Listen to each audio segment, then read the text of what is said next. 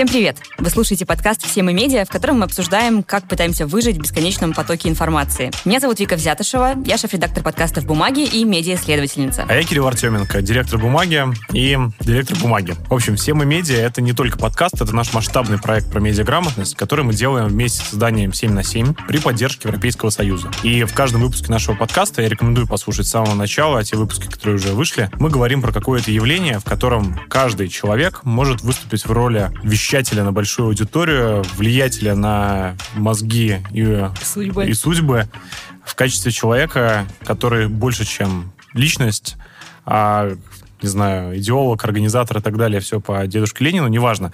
В общем, мы говорим про то, как меняется медийный ландшафт в связи с тем, что каждый из нас получает возможность выступать в роли медиа. И сегодня мы поговорим про такое явление, как флешмобы. Э, ну, на самом деле, флешмобы, может быть, не совсем корректно используемое слово, но действительно очень часто в России э, разные примеры онлайн-солидарности и активности называют флешмобами. В общем, сегодня мы поговорим и про разные онлайн-движения, и про компании, когда люди под хэштегами постят какие-то личные истории истории, или пытаются кого-то поддержать, или пытаются, наоборот, какую-то повестку вместе с другим сообществом людей вывести в какое-то публичное обсуждение.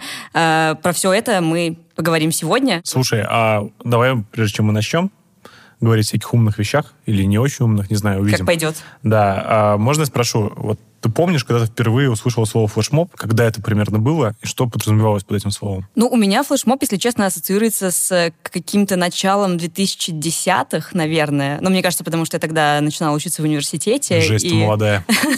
Ну, в общем, у меня флешмоб ассоциируется с какими-то офлайн э, штуками, когда люди, не знаю, например, вышли на какой-то перформанс, ну, перформанс это уже тоже другое, другое понятие, но, в общем, не знаю, люди, например, решили какую-то дичь устроить на улице, э, смешную или веселую или забавную, вот что-то такое у меня ассоциируется, а ты? Я помню очень хорошо почему-то. У меня вообще память странно устроена, я периодически помню какую-то непонятную ерунду, совершенно мне не нужно. А, в общем, я помню, что году в 2004 мне было 13, я взял у старшего брата газету «Гаудамус» студенческую, которая тогда была достаточно популярна, известна и вообще востребована. А мой брат уже, кажется, студентом не был, но, тем не менее, газету читал. И там была заметка о том, что появилась новая, новый феномен, появился флешмоб.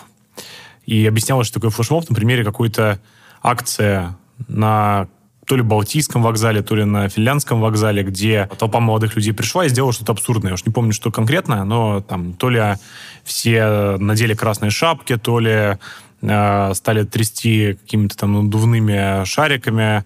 В общем, стали делать что-то, не имеющее никакого отношения к какому-то логичному целеполаганию, но все одновременно разом привлекая внимание. Я это почему-то запомнил, потому что потом, мне кажется, как раз вот примерно в то время, когда ты познакомился с этим понятием, флешмобом стали называть разный активизм, как вполне себе стихийный, так и какой-то спланированный, политический в том числе активизм когда все делают что-то одновременно.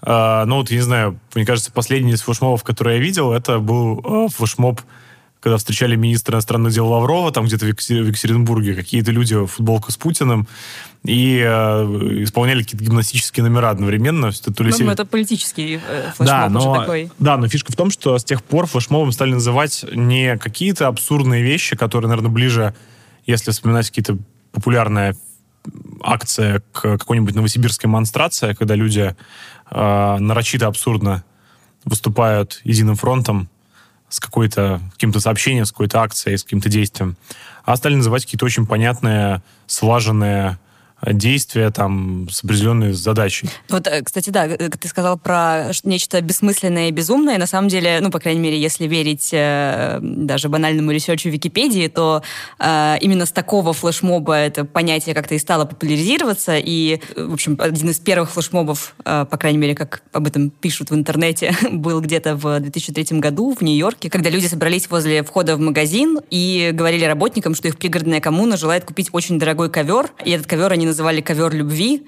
А, вот, и, в общем, примерно такие флешмобы проходили не только в Нью-Йорке, а в разных местах. В общем, выглядит тоже как нечто довольно э, бессмысленное и непонятное. Короче, мне кажется, что вот эта история, которую ты вспомнила, и история, которую я вспомнил, она же возможна благодаря интернет-форумам. Собственно, форумы стали появляться, и люди стали договариваться о каких-то совместных действиях. Ну, э, отчасти да, но при этом э, все равно то, про что говорим мы сейчас, про вот эти офлайн флешмобы, все-таки в них участвует какое-то ограниченное количество людей, которое, наверное, может как-то скоординироваться и, и без интернета, э, хотя, ну, конечно, действительно какой-то способ коммуникации здесь играет роль. Вот. Но те все-таки флешмобы, о которых мы будем говорить сегодня, э, мы все равно, наверное, продолжим настойчиво использовать это слово.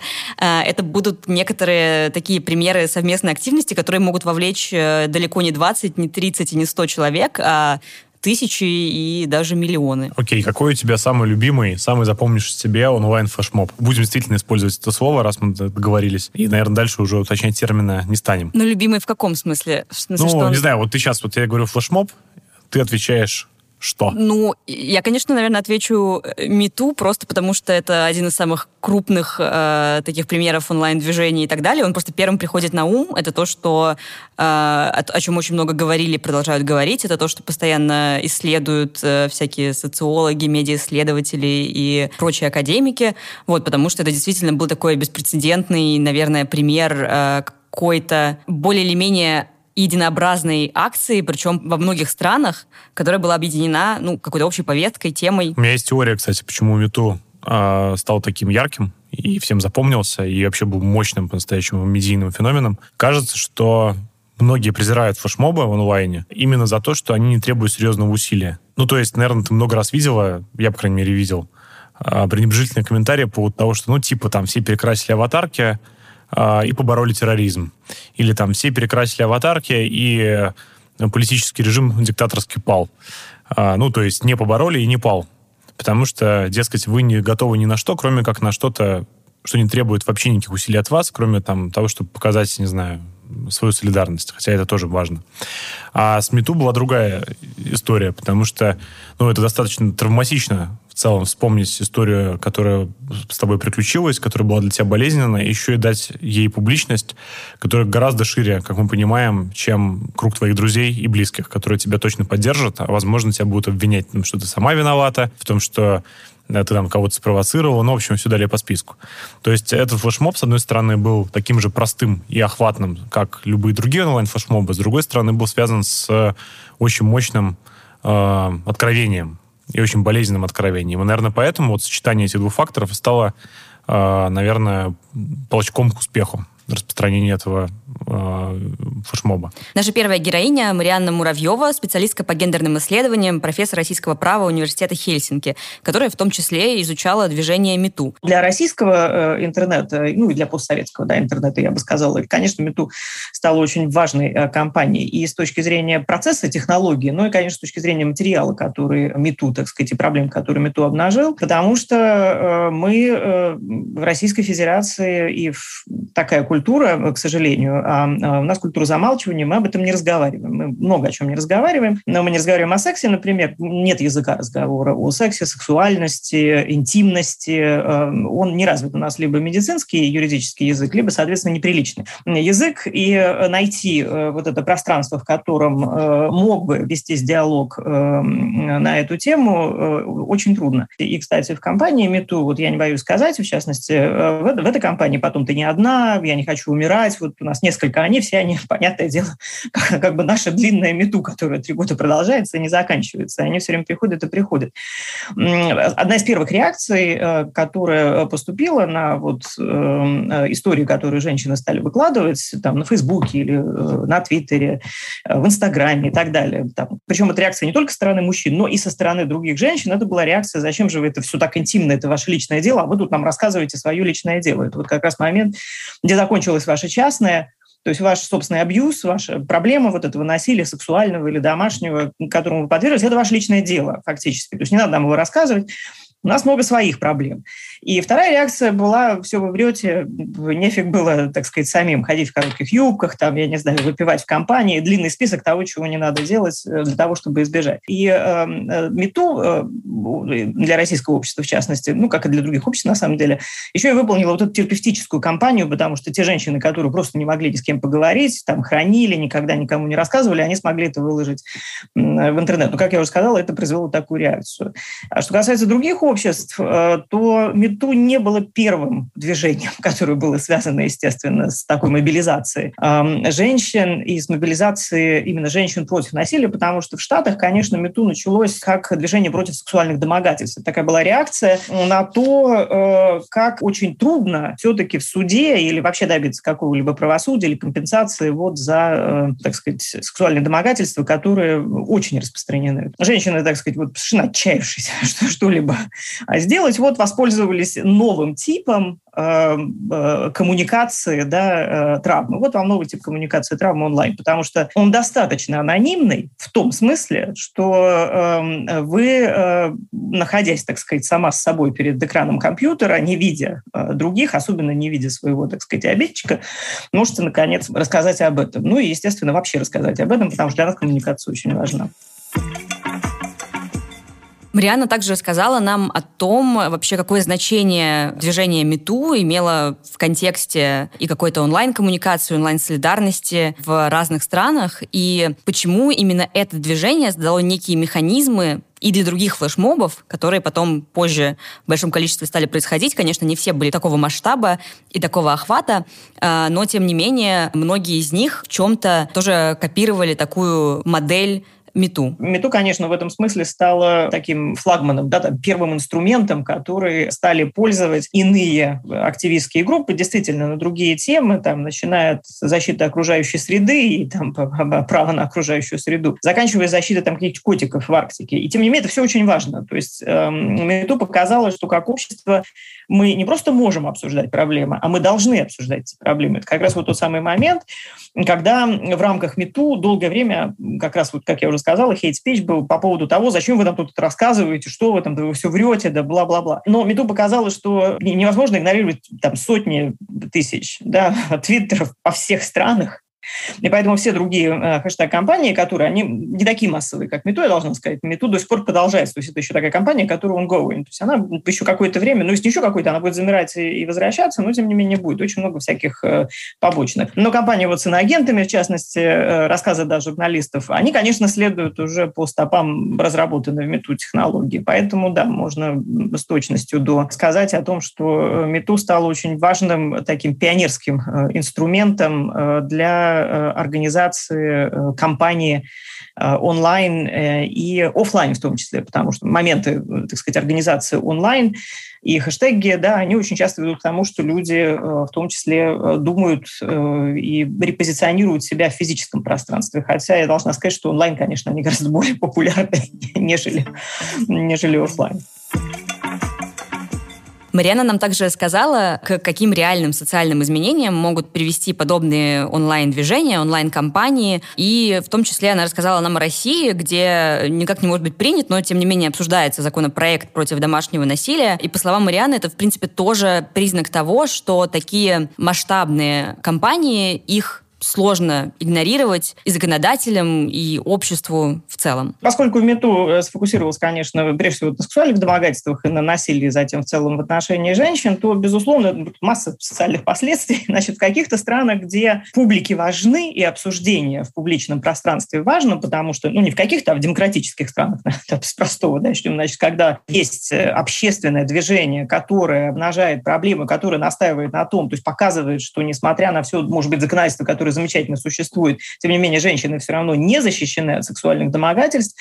В этих странах, э, так сказать, начался пересмотр очень важный. И э, не только законодательство, насколько оно и почему оно неэффективно, но и в том числе пересмотр, то, что называется policy documents, то есть программ, инструкций э, и так далее, а также, что очень важно, услуг, которые могут и должны оказывать социальные службы женщинам, которые пережили насилие. Вот, например, в Италии законодательство и закон о предотвращении насилия в отношении женщин, он 2018 года, он как раз явился в том числе результатом вот активного, активной кампании МИТУ в Италии. И не то, чтобы он не готовился до того, он постоянно там все время, так сказать, откладывался, откладывался и клался под сукно, но было невозможно игнорировать эту проблему. И вот, наконец, в 2018 году он был принят, и э, вот сейчас Италия переживает правоприменение этого закона, потому что это очень трудно. Одно дело принять закон, это, понятно, не так сложно. Ну, конечно, применять э, гораздо сложнее. И для, хотя для итальянских женщин это колоссальное достижение, потому что не было законодательства эксплицитного,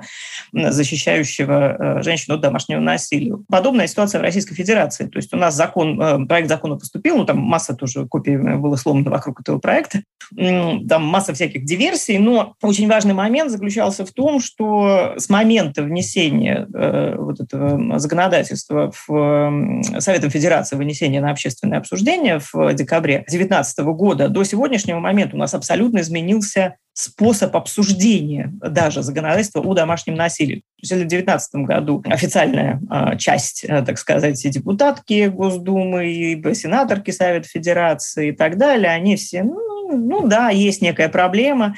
Или даже откровенно, как Мизулина, например, просто выступали против такого законодательства. И сегодня, на сегодняшний день, в 2021 году, дискуссия вокруг этого совсем другая. Все это не могло бы так интенсифицированно произойти, если бы не было активного онлайн-присутствия и активной онлайн-кампании а, не только со стороны женских организаций, не только со стороны проектов типа «Насилию нет», но и со стороны, извините, простых гражданок Российской Федерации, которые продолжают постоянно выкладывать свои истории, рассказывать о, о случаях насилия и так далее. Слышал ли ты историю про то, как пользователи Reddit, договорившись на форуме, в десятки раз изменяли стоимость э, акций отдельных компаний, чтобы обыграть э, профессиональных трейдеров? Да, да, да. да. Вот э, на эту тему было очень много обсуждений э, там, во всех со, со, медиа, во всех э, социальных медиа, социальных группах людей, которые хоть немножко там интересуются финансами или фондовыми рынками. И когда я об этом думал, я пришел к выводу, что то, что происходит сейчас на фондовом рынке, куда пришло очень много частных людей, которые могут объединяться и действовать не рационально, каждый в отдельности, а скорее роевым способом ради какой-то общей цели или ради просто прикола, по сути, делает точно такой же флешмоб, да, как э, раньше делали на вокзале, размахивая там перчатками. Просто с э, куда большими последствиями. Да, с куда наверное. большими последствиями. Это очень похоже на то, что произошло в медиа. То есть вообще весь наш проект он про то, что традиционная иерархичная индустрия медиа была разрушена миллионами пользователей, пришедших в нашу индустрию со своей повесткой, со своими средствами производства, не уступающими профессиональным, с своими, своим языком, со своим талантом рассказывать истории, тоже не уступающим таланту профессиональных журналистов. И это изменило все. И вот э, кажется, будто бы в принципе, власть э, человеку, не скованным иерархией, растет во всех направлениях, в том числе и на фондовом рынке. И кажется, будто бы люди, которые накликали в приложении банковском, э, в трейдерском приложении стоимость акций какой-то компании, вырастив ее в 10 раз, э, это, в принципе, те же люди, которые создают там хэштег в Твиттере, выводят его в топ, а, и таким образом, по сути, управляют повесткой. Ты сказал про Reddit, я вспомнила другую историю. Она, конечно, наверное, имела, меньшие последствия, но, э, на мой взгляд, это тоже такой довольно э, занятный пример э, координации людей онлайн, когда э, фанаты кей-попа и тиктокеры, они решили, значит, коллективно дестабилизировать одно из выступлений Трампа, которое он э, проводил в США, и они специально бронировали места на, в общем, той площадке, где он собирался выступать, э, чтобы туда не прийти. И, в общем, таким образом, конечно, не всю площадку, насколько я понимаю, они оставили пустой, но э, сотни мест они смогли отбить. Вот, и таким образом тоже выразить молчаливо, наверное, свой протест. Мне кажется, это тоже такой довольно прикольный пример. Короче, одна, одна из самых крутых историй последних лет, которая мне запомнилась, про то, как 2 миллиона человек, собравшиеся в группе в Фейсбуке, собирались штурмовать секретную военную авиабазу, которая была известна как Зона 51. Это там, где инопланетян могли скрывать, потому что, как известно, власти скрывают. И все это происходило на юге штата Невада. И э, забег, то есть была идея такая, что если мы соберемся очень большой толпой, то они не смогут нас остановить. Да, кто-то из нас погибнет, но мы узнаем правду. Вот. И там действительно да, приехали люди, Отчаянные. Отч, отч, отчаянные, да. Но, конечно же, не 2 миллиона человек, но, но я видел потом ролики, что собравшись офигенно провели время. Ну, потому что, понятно, они там выпивали, жгли костры, пели песни, много смеялись. Короче, хорошо провели время. То есть, но, но, зря приехали. Да, да, но, но, но сама история завораживала. При этом для меня всегда остается существенным вопрос, помогает ли социальные медиа лишь быстрее координироваться и удобнее, чем это могли бы делать люди в офлайне. Это же, знаешь, как ситуация с распространением слухов. То есть мы знаем, что когда происходит ЧП, люди начинают предсказывать друг другу самые невероятные версии произошедшего и, более того, плодить фейки. При этом, когда ты начинаешь разбирать цепочку, по которой фейк пришел, выглядит это буквально как, как передача слухов из уст в уста, Просто в онлайне это происходит в сотни раз быстрее. Но технически отличия не приводят к тому, что, по сути, это становится чем-то иным. То есть фактически это точно такое же распространение слухов, как э, человечество распространяло слухи много-много-много-много видимо, тысячи лет, сколько существует речь и общество. Так вот, э, для меня интересный вопрос, в принципе, действительно ли есть что-то новое в именно онлайн-флешмобах и в онлайн-объединении? И кажется, наш сегодняшний эксперт Илья Кирия, профессор Высшей школы экономики, нам про это рассказал.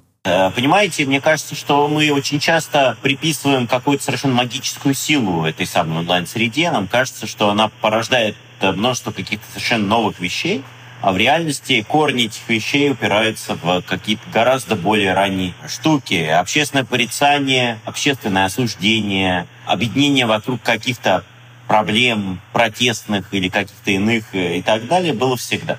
Ну, в обычной социальной жизни. Просто стоимость участия людей, то есть затратность, ресурсность да, участия в любом подобного рода флешмобе, акции и так далее, была значительно выше, чем она стала сейчас в современном цифровом мире там, на протяжении последних там, 10-15 лет. Участвовать становится легко, просто и быстро. И, безусловно, в этом процессе есть свои плюсы, есть свои минусы. Потому что плюсы это плюсы в массовости, в том, что Мету моментально становится супер популярным, многие к нему присоединяются, и вроде это хорошо, это кажется, что это демократия, что это партисипаторность вот эта вот, да, подлинная, да, а, и так далее. Но в этом есть и негатив, ну, потому что, вообще говоря, отстаивание своих прав должно чего-то стоить, на самом деле. Человек должен понимать, что он примыкает к тому или иному движению ответственно что он готов им заниматься, включаться в его деятельность и так далее. Да? Когда человеку это ничего не стоит, и, в общем, э, требуется от него осуществить пару-тройку относительно простых действий, которые можно осуществить, не вставая с дивана любимого. Разумеется, это приводит к тому, что мы очень часто под получаем таких полуактивистов, недоактивистов и людей, которые просто, ну, спекулируют на этом да, на подобного рода вещах. Но в сущности это не приводит к серьезным каким-то да, вещам, серьезным результатам. Но дискурс этот же развивался и в научном поле. Сначала там в начале 2000-х, после Web 2.0, после Тима Орейли, потом после Дженкинса появилась вот эта вот идея партисипаторных медиа, медиа — это я, я медиа и так далее. И казалось, что новые медиа цифровые могут действительно помогать осуществлять политические действия, в том числе протестного характера. И арабская весна стала тому примером. И, безусловно, на волне этой арабской весны огромное количество всяких исследователей стали действительно вот приписывать такую вот супер супер power, да, супер власть силу этим самым социальным медиа, их способности мобилизовывать людей на протестные действия, ну и так далее и тому подобное. А потом Особенно после того, как мы увидели, что, в общем, эти режимы не сильно изменились, прям скажем, после этой самой арабской весны. Где-то там в середине второго десятилетия двухтысячных мы столкнулись с тем, что появилось огромное количество критических теорий, которые это дело переосмысляют, критикуют и, в сущности, в общем, показывают, что все не так просто и флешмобы, и онлайн-движения действительно могут быть довольно разными и направленными на какие-то разные цели, могут, наверное, вообще каких-то внятных целей не иметь. Но сейчас, наверное, мы часто сталкиваемся с такими онлайн-компаниями, которые основаны на том, что люди рассказывают какие-то свои личные истории. Ну, как Мету, про которую мы уже говорили, и как ряд других подобных компаний. Мы узнали у Ильи вообще, в чем функция таких флешмобов. Ну, он говорит, что во многом это помогает людям, это, как, в принципе, вообще наше поведение в соцсетях, наша активность в соцсетях, помогает людям каким-то образом преодолеть одиночество и, что важно, почувствовать причастность себя к какому-то большему сообществу, что не всегда нам, может быть, удается почувствовать в офлайне. Человек в социальных медиа, поведение человека в социальных медиа, это не то же самое, что поведение человека в офлайне. Нам всегда кажется, что онлайн можно заменить офлайн. С моей точки зрения, нет, потому что онлайн продуцирует новые социальные отношения. А, значит, а, и это новые социальные отношения. Почему? Потому что в онлайне мы стремимся, на самом деле, отчасти избавиться от одиночества, в котором очень часто мы находимся в офлайне. Мы такое общество, значит, э, людей, которые одиноки вместе. Да, есть такая книжка э, Шерри Таркл, называется «Alone Together», да? А, «Одинокие вместе». Это общество, в которых каждый из нас индивидуально потребляет информацию, то есть он один на самом деле, очень часто на, один на один со своим девайсом. И при помощи этого девайса он входит в этот социальный мир. И он входит в него, и для него супер важно быть частью каких-то сообществ, каких-то чувствовать, что он не один. Да, для человека вообще естественно на самом деле ощущение того, что он принадлежит какой-то общности, что он не один. А общности, которые были раньше, вот эти глобальные общности под названием государство, общество, нация, вот это все, эти общности из-за фрагментации каналов коммуникации очень сильно пошатнулись после, из-за глобализации, опять же, да.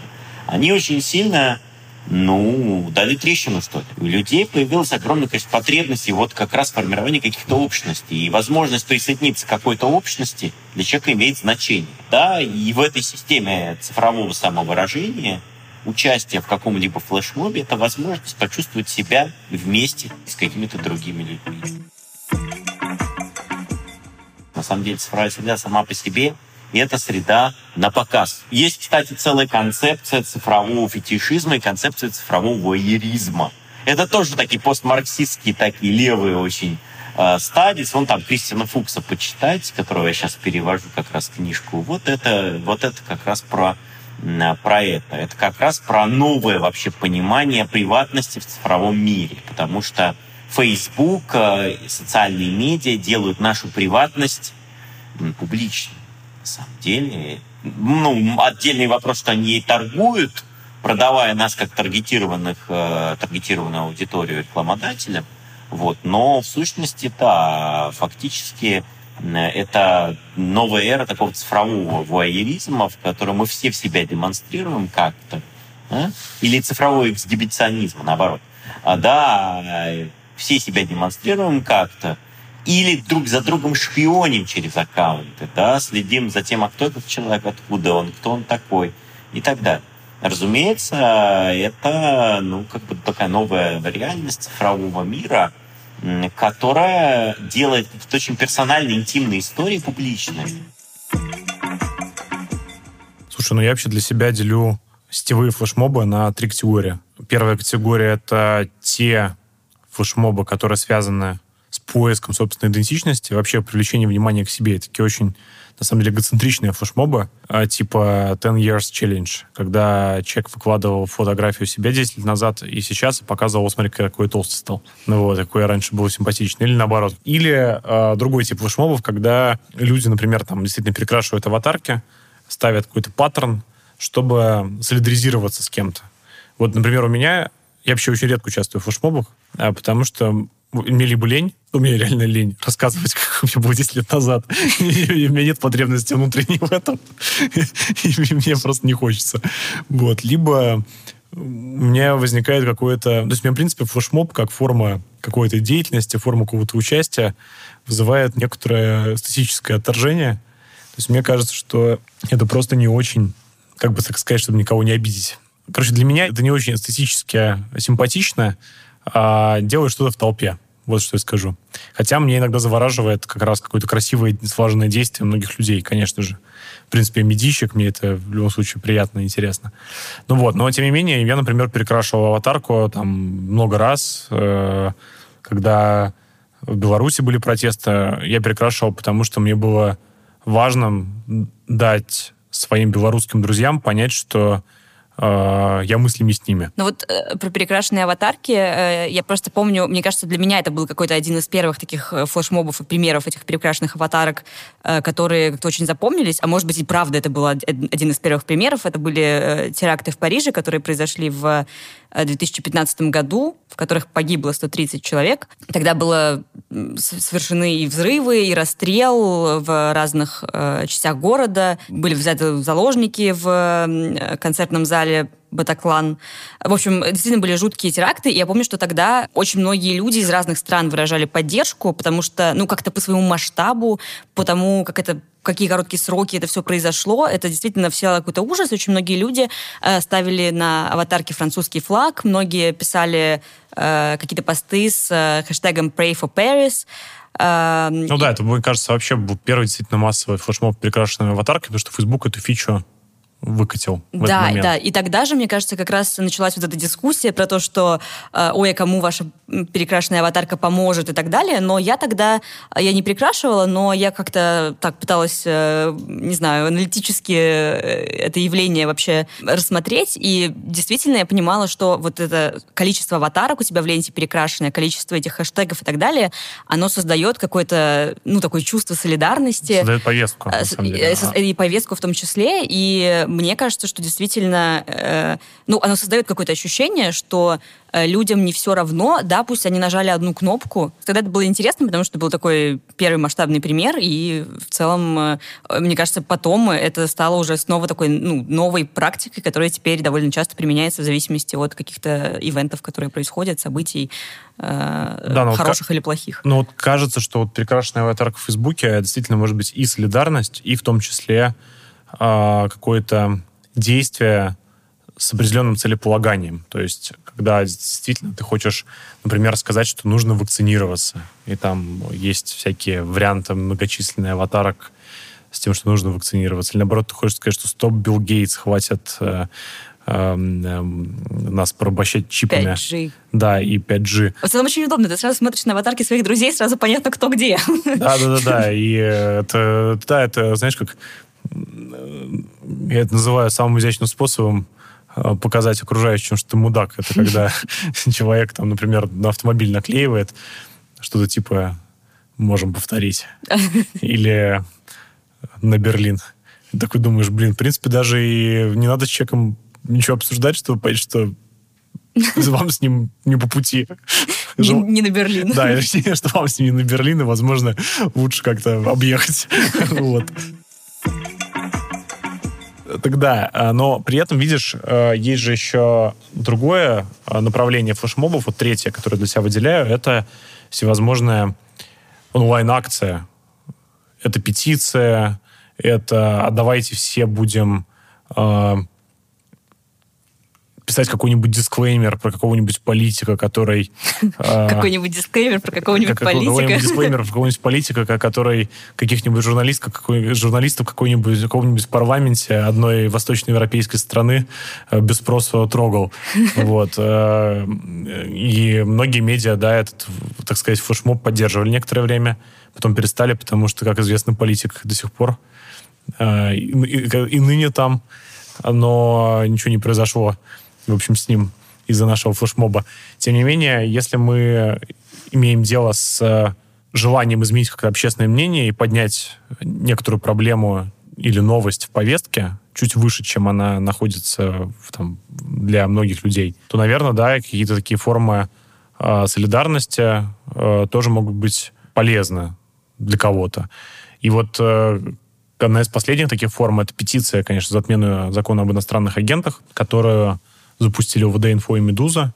И мы как раз попросили главного редактора «Медузы» Ивана Колпакова рассказать об этой затее. Мы тоже петицию подписывали, как и очень многие другие э, институции. Да, сейчас э, у самой петиции более 130 тысяч подписей, и в том числе более 200 организаций э, и медиа, и НКО э, тоже подписали эту петицию. Этот подкаст мы записываем 24 сентября. Будем надеяться, что когда он выйдет или когда вы его послушаете, подписи будет намного больше, но вот на данный момент цифры такие. Мы в «Медузе» и наши коллеги из ОВД «Инфо», мы считаем, что петиция – это очень эффективный э, медийный инструмент, очень эффективный инструмент коммуникации.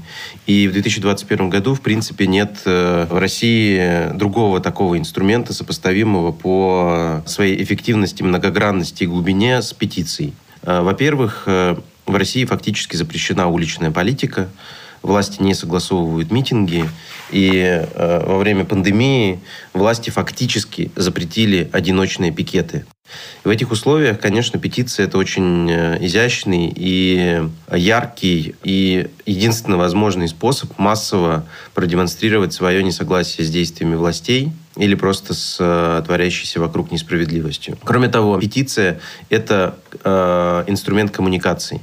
В принципе, с помощью петиции можно рассказать людям о том, что есть такое законодательство об иностранных агентах, и это чудовищное законодательство, которое не только ухудшает жизнь средств массовой информации и НКО, и каких-то еще там общественных инициатив. А в принципе, это законодательство ухудшает э, жизнь жителей России, потому что из-за того, что НКО и СМИ признаются иностранными агентами, у жителей России сокращается доступ к эффективной, качественной помощи и к независимой объективной информации. Кроме того, петиция – это отличный способ продемонстрировать солидарность и поддержать людей и организации, которые признаны иностранными агентами. Тут я бы сказал, что, конечно, организациям очень тяжело, а, институциям очень тяжело, которые были признаны иностранными агентами, но людям, э, так называемым физикам, Э, иностранным агентам гораздо тяжелее. Абсолютно не преувеличением будет сказать, что власти разрушают жизнь людей, которых они объявили иностранными агентами. И в этих условиях мы должны, как мне кажется, сделать все для того, чтобы таких людей поддержать. Ну и, наконец, э,